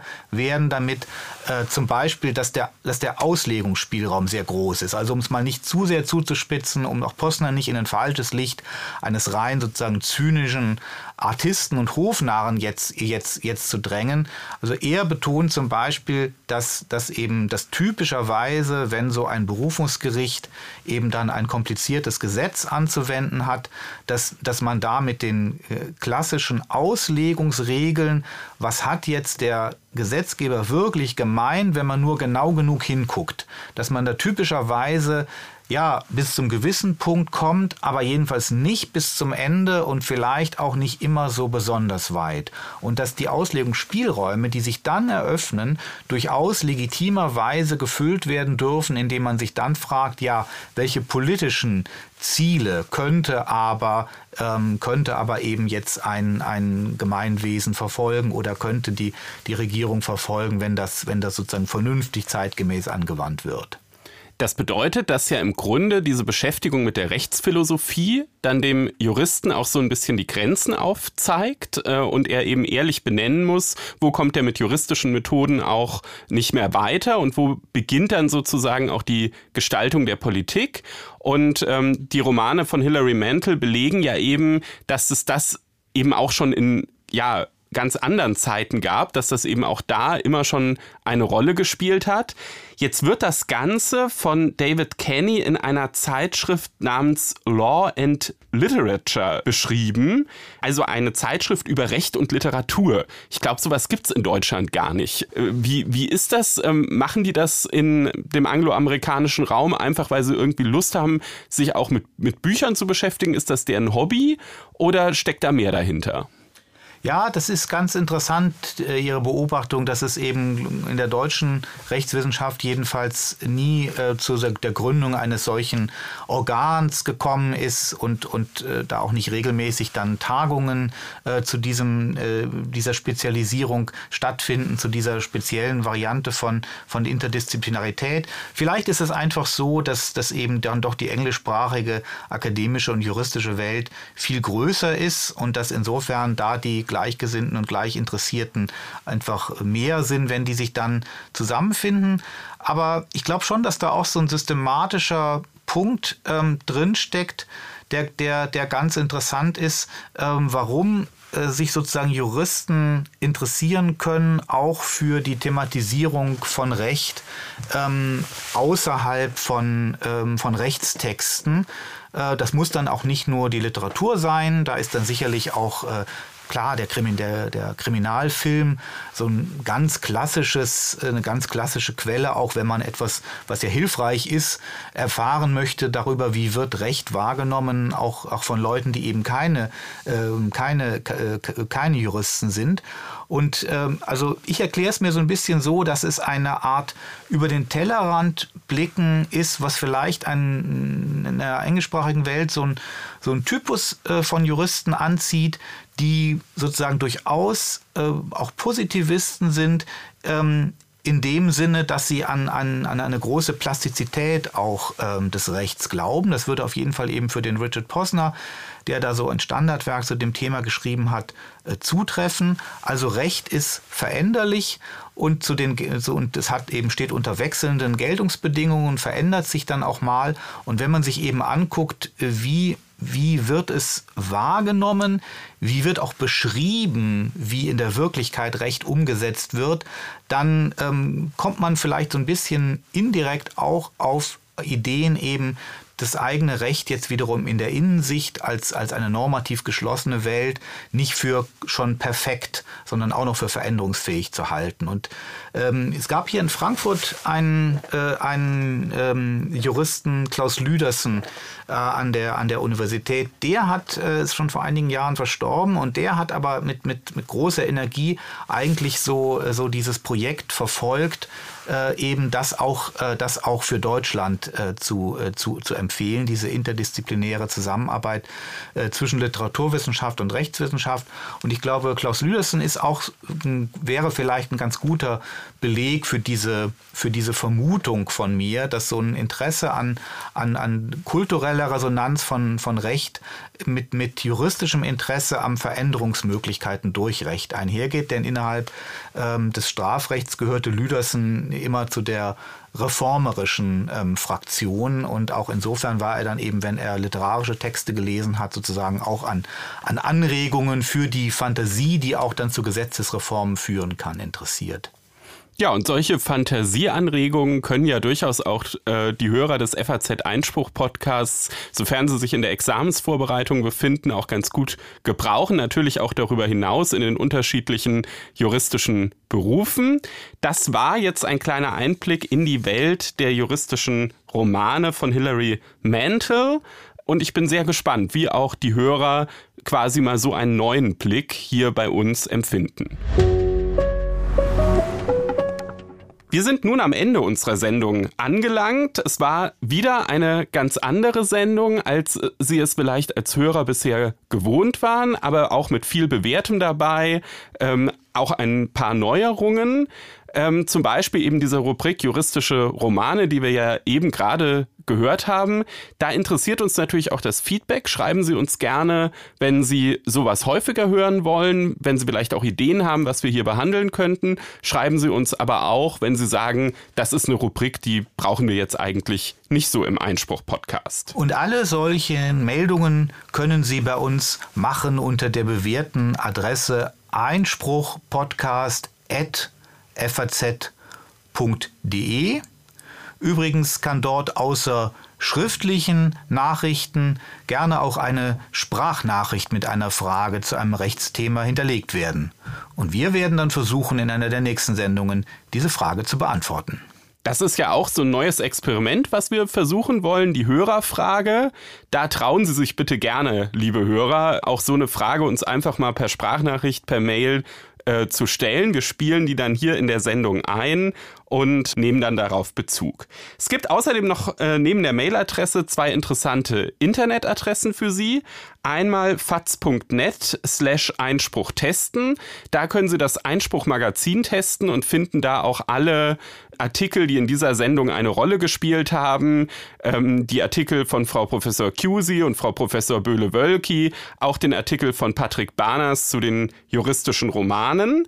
Und das Justiziariat der FAZ sucht wieder Referendare. Und auch dafür gibt es eine Internetadresse, nämlich Frankfurter Allgemeine in einem Wort.de slash Referendariat.